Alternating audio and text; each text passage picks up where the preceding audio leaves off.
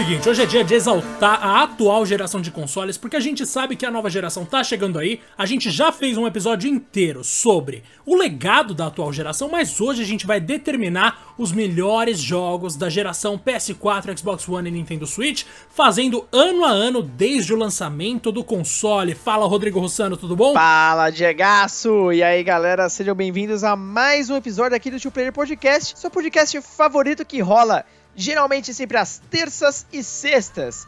Né, a gente atrasou um pouquinho o episódio é, desta vez, mas vai valer a pena, é um assunto muito interessante. E claro, não se esqueça de nos seguir lá no Twitter, arroba Podcast 1. Um porque algum maldito já pegou o arroba Podcast, mas não interessa. Lá a gente vai começar a falar bastante, ainda mais na verdade, né, nos próximos dias dos mesmos episódios e também, claro, trocar ideia com vocês e pegar novos temas. E Diego, Vamos lá, porque ó, nós temos nada mais nada menos do que sete anos aí para exaltar e falar dos melhores jogos, cara. É, exatamente, é muita coisa. A única coisa que eu vou fazer aqui antes é reforçar o seguinte: se você quer ajudar esse podcast aqui a crescer ou a se manter no ar simplesmente, não esquece de seguir a gente no seu agregador favorito, tá? Isso é muito importante, ajuda demais a gente aqui a manter nosso trabalho rolando sempre e, claro, né, é sempre legal saber que tem mais e mais gente ouvindo. Simbora. Então vamos lá, Rodrigo, vou começar aqui com a seguinte informação. Como você muito bem sabe, o PS4 e o Xbox One foram lançados no final de 2013, mais ou menos na mesma janela que o PS5 e o Xbox Series X vão ser lançados.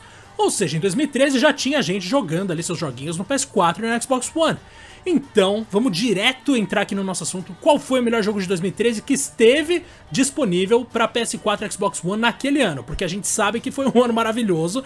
Afinal, tivemos The Last of Us e GTA V, mas esses dois jogos foram lançados para os consoles da então nova geração depois. Para mim, foi Assassin's Creed Black Flag. A gente já pode seguir pro próximo ano, eu acho, hein, Rodrigo? Fala aí, o seu. Cara, em 2013, para mim, foi o Dead Rising 3, né, do Xbox One. Eu, particularmente, eu escolhi primeiro o console da Microsoft, né? Pude pegá-lo aí na estreia. Na verdade, foi o primeiro videogame, Diego, que eu peguei uh, no lançamento. Né? Foi um momento muito marcante para mim, mas é claro que a lista de jogos na época não era tão marcante assim, né? Mesmo assim, eu gostei muito do Dead Rising 3, eu acho que foi uma evolução interessante.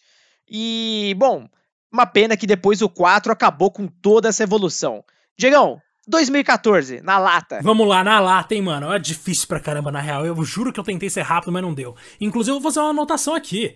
Eu comprei o meu PS5, então essa é a primeira vez Uhul! na história em que eu compro um console na pré-venda, Rodrigo. Ô, Diego. Paguei menos de 4 mil reais, velho. Agora, vamos lá.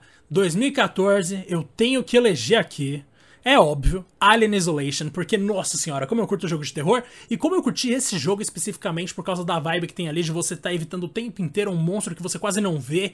E, velho, os momentos em que você não sabe exatamente onde ele tá, a maneira como evitar ele, para mim é a coisa mais tensa que existe. Embora eu também exalte aqui a coletânea de Halo Master Chief Collection e South Park, The Stick of Truth, que foi o primeiro RPG de South Park que eu achei maravilhoso. Vai, Rodrigo. Cara, nesse período eu tinha conseguido adquirir meu PS4. E o primeiro jogo que eu comprei em preload na minha vida, uh, e foi o meu favorito daquele ano, foi o Middle-earth Shadow of Mordor, que nada mais é do que quase aí um, uma mistureba de vários jogos, né? Muita influência, por exemplo, de Assassin's Creed, mas com a novidade do sistema Nemesis, que para mim foi muito interessante. Uh, basicamente marcou aquela época, né? Marcou aquela geração. Era o começo, na verdade, de alguns dos jogos que estavam aproveitando o novo hardware, né? Você sabe que o primeiro ano dos consoles sempre é meio sofrível. Mas a gente vai começar a ver uma evolução clara a partir de 2015, hein, Diego? Que ano, cara? Ô, louco. 2015 aí a gente entra numa era que eu vou te dizer que para mim é uma era de ouro dessa geração, de verdade. Porque tivemos ali, entre outros lançamentos, eu vou começar aqui pelos que eu acho legais, mas que ainda não são o meu jogo do ano de 2015. Mas, velho, Rocket League veio ao mundo em 2015. Se tem uma coisa que eu jogo quase todo dia é Rocket League, principalmente depois que meu irmão começou a jogar aqui comigo, então a gente pega a tela dividida. Maravilhoso. E joga online junto com mais alguém para jogar contra outros três, eu acho, mano, sensacional, de verdade. Rocket League foi uma ideia de gênio. E outro jogo que para mim na época parecia muito original e foi sensacional, foi muito impactante na minha vida, eu diria, que tá entre os jogos mais importantes da história da minha vida, foi Lives Strange. O primeiro Lives Strange é um clássico absoluto da minha da, dos meus primeiros anos ali com o PS4 e simplesmente não tenho o que criticar nesse jogo, acho maravilhoso apesar de todas as frases estranhas que colocaram ali, porque são franceses escrevendo em inglês, mas acontece. e o melhor jogo do ano para mim em 2015 foi The Witcher 3. Esse ano que foi. Nossa, eu tô reparando agora que esse ano me fez chorar muito, velho. Life is Strange e The Witcher 3 foram dois jogos que me emocionaram demais. Narrativas maravilhosas, mas The Witcher 3 ainda tem um acréscimo de ser um mundo aberto como eu nunca tinha visto antes. E o sistema de poderes do Garrett com sinais eu acho sensacional. Sou fanzaço da City. Eu comecei a ler todos os livros por causa desse jogo. Hoje em dia conheço muito sobre a série por causa desse jogo, então para mim foi um impacto sem igual, velho. Nossa, 2015 realmente foi sensacional. Cara, se é o primeiro ano que a gente concorda, talvez isso aconteça em alguns outros aqui, mas realmente não tem como não eleger The Witcher 3. É o jogo que toda geração tem, que a gente fala que é o benchmark, né? Todo mundo vai seguir. E ele mostrou que um jogo de mundo aberto deveria ser. Tanto que é engraçado, né, Diego? Uh, na geração anterior, o Skyrim era esse jogo. E nem a própria série The Elder Scrolls voltou com um título novo nessa geração.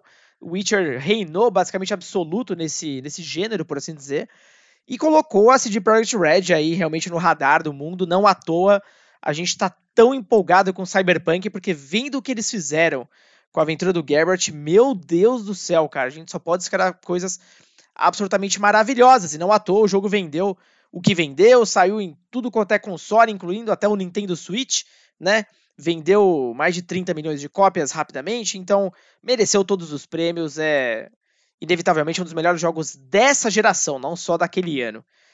E 2016 a gente vai ver uma marca muito famosa voltando, Diego. E eu acho que ali a gente de novo vai concordar, hein? Ah, com certeza. Que isso. Em 2016 eu vou te falar que no aspecto de consoles o negócio tava meio triste. Tava. Assim, eu sei que tem muita coisa ali que muita gente vai defender para sempre, né? Porque então, são histórias legais. Tipo, pô, Uncharted 4 é uma conclusão legal pro Nathan Drake. A gente teve Overwatch, que foi um jogo de FPS que todo mundo amou. Mas eu vou falar para você aqui que eu não tô nem aí pros dois jogos. Porque o melhor jogo de 2016 foi Pokémon GO. Exato. Mano, esse acontecimento, quando eu cheguei na faculdade, eu vi um monte de gente que eu nem sabia que jogava alguma coisa na vida, mexendo no celular para capturar Pokémon, eu só consegui pensar, mano, o que, que é isso? O que, que tá acontecendo aqui? E aí eu pensei, nossa, esse negócio realmente é gigante. Aí as pessoas indo pra rua, várias notícias de, da galera tropeçando na rua jogando Pokémon, gente com um monte de celular numa bicicleta improvisada lá para capturar um monte de Pokémon. De verdade, foi uma coisa que eu nunca imaginei que eu ia ver. Talvez tenha sido um dos maiores acontecimentos na história da indústria, e olha que essa geração trouxe muitos desses, viu? Cara, não tenha dúvida, é um daqueles acontecimentos no mercado que ocorrem, sei lá, de quanto quanto tempo. E é impressionante, cara, eu lembro bem, é, quando o jogo estava sendo lançado ainda pouco a pouco, né, ou seja, em alguns países, e ele ficou disponível por algumas horas no Brasil. Meu, naquele exato momento eu consegui baixar o jogo, é, saí por aí andando que nem um maluco, né? Super ansioso para conhecer. Eu fiz uma live com outro celular junto no Facebook. Eu me lembro bem nessa época, ainda valia a pena fazer alguma live no Facebook. Comecei a me filmar e a galera loucamente me acompanhando, perguntando, cara, como você fez para baixar? É, como é que joga? Como é que é legal e tal? Meu, foi um puta momento marcante. E aí eu lembro que horas depois o jogo caiu de novo. Acho que levou quase um mês para ser lançado de fato no Brasil. E, nossa, cara, é, tardes marcantes no Parque de Ibirapuera, com não sei quantas centenas de pessoas ali em, nos mesmos espaços, buscando os pokémons raros, participando depois de eventos. É, é impressionante, né? É impressionante o que, que esse jogo causou. E impressionante como ele mostrou que a marca Pokémon ela nunca enfraqueceu, né? E ainda vale lembrar, tá? Para muita gente que pensa que o jogo morreu, que ele foi só um, um hit é, pontual, até hoje ele figura entre os jogos que mais é, faturam no mundo inteiro, né? Se a gente pega top 10 para celulares, ele tá ali no top 5, mais ou menos. Então, é, é um, ainda é um grande fenômeno. Pois é, cara. Então, assim, se a gente for escolher um jogo de console, eu não sei, eu acho que eu fico com Uncharted, mas se a gente for falar de jogo lançado nesse período todo, Pokémon GO, e eu vou exaltar aqui que Final Fantasy IX chegou pra iOS em 2016, então pra mim é o melhor jogo do ano, acabou. Agora vamos pra 2017. Mano, 2017 foi um ano fortíssimo, tipo, de verdade, é um absurdo. Nossa, 2017 foi insano, A gente teve o acesso antecipado de Fortnite, nada mais nada menos do que o maior acontecimento da década em termos de videogame junto com Minecraft. A gente também teve Dead by Daylight, mais um jogo online que também ficou muito conhecido, né?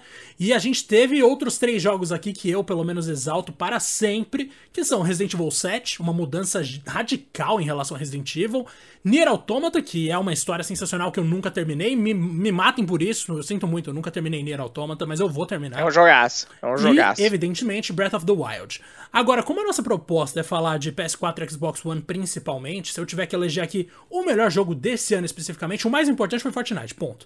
Mas se a gente tiver que eleger aqui pelo menos o meu favorito, seria Resident Evil 7, porque eu acho simplesmente brilhante o que eles fizeram ali. Eu tinha todos os preconceitos do mundo contra Resident Evil 7 e mesmo assim gostei. Agora vai lá, Rodrigo. Cara, boa. Aqui a gente começa a diferenciar de novo as, as opiniões. Vai ficar muito bom isso, cara. Vale até um detalhe interessante, né, Diego? Uh, 2016, ele quebrou meio que uma ideia onde, na hora que os consoles começam a decolar, o negócio não para mais, né?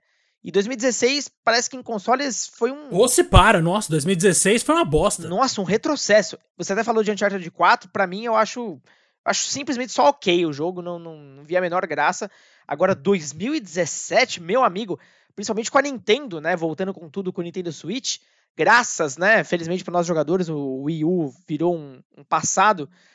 É, nossa, a, a, Nintendo veio com todas as armas e eu não tenho como eleger outro jogo senão The Legend of Zelda Breath of the Wild. É a série minha favorita de jogos, não à toa. Eu nomeei meu cachorro Link. é o personagem que eu mais amo do, dos games. Link é a mina, né? O rapaz é o Zelda. Exatamente, exatamente. Eu, é sempre a Zelda salvando o Link, lógico, quem não sabe disso. Cara, é muito louco porque Breath of the Wild conseguiu causar em mim o mesmo impacto, ou mais ou menos muito parecido, do que o Ocarina of Time causou, e eu achava que isso nunca mais ia acontecer na minha vida. É uma coisa muito forte. E esse jogo basicamente quebrou conceitos básicos de Zelda, né? Impressionante como a Nintendo nessa época ela estava tão criativa a ponto de pegar suas mais tradicionais franquias e uh, revolucioná-las, né? Então isso aconteceu com Zelda, que, nossa, para mim é um mundo aberto mais interessante que eu já explorei. A Nintendo colocou um carinho ali em cada pedacinho, como ela fez a mesma coisa, outro destaque, né, pro Super Mario Odyssey. Cara, Zelda e Mario no mesmo ano, né? É uma coisa muito é louca. É forte, assim é como bem aconteceu forte. com Twilight Princess, né? O Breath of the Wild ele saiu ao mesmo tempo no Wii U, que ele era um jogo prometido pro coitado do Wii U, e pro Switch ao mesmo tempo, né? Com o Switch aí ele tendo uma performance um pouco melhor. Cara, eu comprei esse jogo duas vezes, zerei ele duas vezes, né? Uma vez no, no Wii U, outra vez quando eu peguei o Switch. Então, gente, esse jogo é, é marcante, é um jogo de uma geração que todo mundo precisa jogar, cara. Sem dúvida alguma. Sim, e Diego, olha, talvez, eu não sei se a gente vai falar o mesmo jogo aqui, pelo menos o meu tem um conceito muito parecido que é pegar a mesma série e meio que revolucioná-la, cara. Será que a gente tá falando do mesmo jogo ou não? Com certeza não. não, tenho, a menor dúvida. Cara, eu, eu, vou deixar você falar dessa franquia, mas assim, eu já adianto, eu não gosto nem um pouco dessa franquia, se eu for ser sincero. Eu joguei bastante ali no PS2 quando eu não tinha opção. E mesmo naquela época eu já defendia um outro jogo que ninguém tava nem aí, que era o Spartan Total Warrior. Eu acho que era isso, né? Ah, esse jogo é massa, mas, eu enfim, tinha ele. 2018 foi um ano. Oh, era bem legal, velho. Eu gostava pra caramba. Sim. 2018 foi um ano interessante até. A gente teve Red Dead 2. Nossa, Red é osso, né? Mas enfim, a gente teve Red Dead 2. que eu vou te falar que eu esperava muito, mas acabei não gostando tanto assim, porque, cara, como a gente já falou mil vezes aqui, tudo é muito lento. A gente teve Celeste, jogo brasileiro, brilhando demais lá fora. Jogaço. E o meu, pelo menos, porque eu sei que você vai falar o outro, mas em 2018 o meu jogo favorito foi o jogo que eu mais joguei nessa geração, provavelmente. Dragon Ball Fighters. De verdade, é um dos melhores jogos de luta que eu joguei em anos. Talvez seja um dos melhores da história, porque de verdade, assim, eu não consigo pensar em muitas coisas que, eu, que sejam tão engajantes e vai, eu não vou dizer que é totalmente justo, mas exige algum nível de habilidade ali que todo mundo consegue se divertir, e mesmo assim existe uma competitividade saudável, tá ligado? Então Dragon Ball FighterZ eu já comentei aqui algumas vezes, é o jogo que eu mais joguei no Steam, é o jogo que eu mais joguei nos últimos 10 anos junto com o MK11, e talvez supere um pouco, na verdade. E assim, eles pegaram uma franquia que é conhecida, ah, até que tem um pouco a ver sim, Rodrigo. Eles pegaram uma franquia conhecida e pegaram aqueles personagens amados por um monte de gente. Exato. E fizeram é. uma coisa que eu não esperava, que era um jogo de luta e não de aventura que prestava. Algo que não rolava desde Budokai 3 para mim. Então, vou ficar com esse. Budokai 3 era excelente, é o meu jogo favorito de Dragon Ball até hoje. Budokai Tenkaichi 2 eu gosto bastante, ainda que o 3 eu acho meio fraco. E o Fighters, para mim, foi o melhor jogo de 2018. Cara, eu lembro até hoje das tardes que eu via você e o Matheus jogando lá no IGN. Meu, esse jogo é muito lindo, né? É impressionante. Sim, é, nossa. É o melhor jogo que Dragon Ball podia ter ganho. E eu fico feliz de ver que eles estão mantendo por muito tempo para atualizações. Pra né? caramba, a gente tá recebendo um personagem novo direto. Eu compro sem pensar duas vezes. Inclusive, eu tô. Não devia, mas, mano, eu acho maravilhoso. E eu peço desculpa pro pessoal do trabalho aí, porque o que eu já perdi de tarde de trabalho jogando em vez de trabalhar foi bastante. então, por favor, não não me Você tem uma licença boa pra isso, vai. Eu tenho uma licença, pô, eu tenho que entender do jogo, ué. Aí eu vou lá e pego metade do meu expediente e fico jogando. Mas beleza, Rodrigo, sua vez. Ai, cara. Bom, pegando carona naquela ideia que eu tava falando, então, para mim, o de 2018, o meu jogo favorito de longe é o God of War. É muito interessante, né? Quando teve a primeira apresentação do game, uh, muita gente ficou ainda na dúvida, porque, claro, foi uma apresentação lindíssima. A ideia do, do Kratos seguir o Atreus, ser acompanhado do Atreus, seu filho, na jornada já daria uma diferença boa, mas muita gente achou, por exemplo, com a falta de pulo. Era uma das críticas, né? Eu acho isso maravilhoso. É engraçado isso, né? Como o gamer ele pega em coisas que depois, naturalmente, eles se provam é, que, enfim, o projeto original tinha, tinha suas razões. E, e o God of War estava numa posição um pouco é, delicada, né, Diego? Porque, bom, muitos jogos entre a geração do PS2 e PS3, e o Ascension, que foi o último, né, do PS3, ele já estava mostrando que a série estava completamente desgastada, o formato, né, uh, original pouco tinha mudado, e não à toa foi o jogo menos vendido. E eu também praticamente terminei o Ascension sem muita vontade, aquele tipo de jogo que não fazia sentido ele nem existir. Mas já o God of War, cara, ele realmente pega os conceitos básicos do God of War, ainda tem um, um DNA da série ali, mas transforma numa aventura semi-aberta, por assim dizer, né? Um cenário uh, com mais opções, mais amplo, com mais exploração, né? Você pode navegar de uma forma um pouco mais livre. As mecânicas misturando Kratos com Atreus são maravilhosas, né? O sistema de progressão do jogo está espetacular e sem falar o nível narrativo, que teve muita influência, inclusive até da Naughty Dog. Uh, como também, visualmente falando, é uma obra-prima, né? Nossa senhora, para mim aquilo leva o PS4 uh, ao limite, basicamente. E nossa, depois que teve o teaser na apresentação do PS5, aí é deixar qualquer um maluco, pelo amor de Deus. Não, é, sem dúvida alguma, agora of War tem muitos méritos. Eu não me identifico nem um pouco com a franquia, porque eu não curto o estilo desde sempre. Eu sei que esse tem uma pegada mais narrativa mais forte. Eu cheguei a dar uma jogada em algum momento da minha vida, mas não pegou, não adianta. Eu não gosto do Kratos, mano. Então, tipo, por mim, não vai fazer parte da minha lista, mas, velho, eu fico muito feliz que você tenha lembrado, porque de fato é um jogo importantíssimo. Talvez um dos mais importantes aqui para o público brasileiro, eu diria, velho, de verdade. Porque uma coisa que eu vejo é que o brasileiro gosta muito de FIFA, óbvio, né, por questões evidentes. E falando de franquias clássicas, tá? FIFA, Resident Evil e God of War. Eu sinto que a galera que gosta muito disso. E Mortal Kombat, vai, vamos colocar aí também. Então, beleza, ó. A gente falou aqui de anos que ou tem coisas muito boas e muito ruins, ou tem coisas muito boas, ponto, como foi o caso de 2017, ou tem coisas que são muito médias, mas essa média é relativamente elevada, e para mim é isso que é 2019, foi um ano médio bom, tá ligado?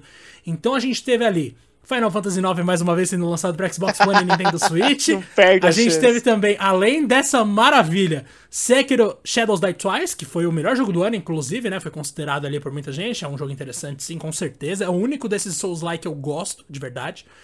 Resident Evil 2 Remake, que foi um remake excelente, antes de Final Fantasy VII Remake.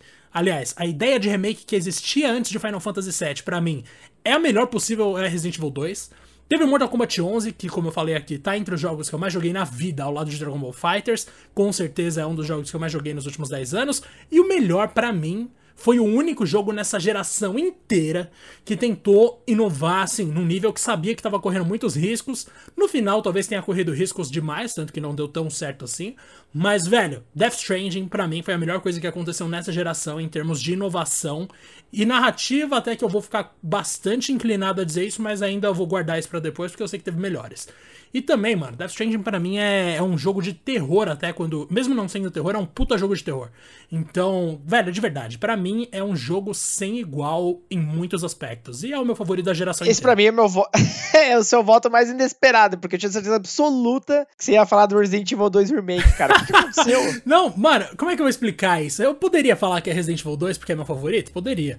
Mas Resident Evil 2, depois de tanto tempo pensando no jogo, depois de ter refletido sobre todas as questões que tanta gente gente levantou ao longo dos anos e tal, eu pensei, é óbvio que é um ótimo remake, é óbvio que é, é uma recriação boa de um dos melhores Resident Evil da história, mas ainda é algo muito confortável. Quando o Final Fantasy VII chegou e falou, gente, remake não tem que ser só recriação, eu falei, mano, sinto muito, Resident Evil 2 ficou velho de um ano pro outro.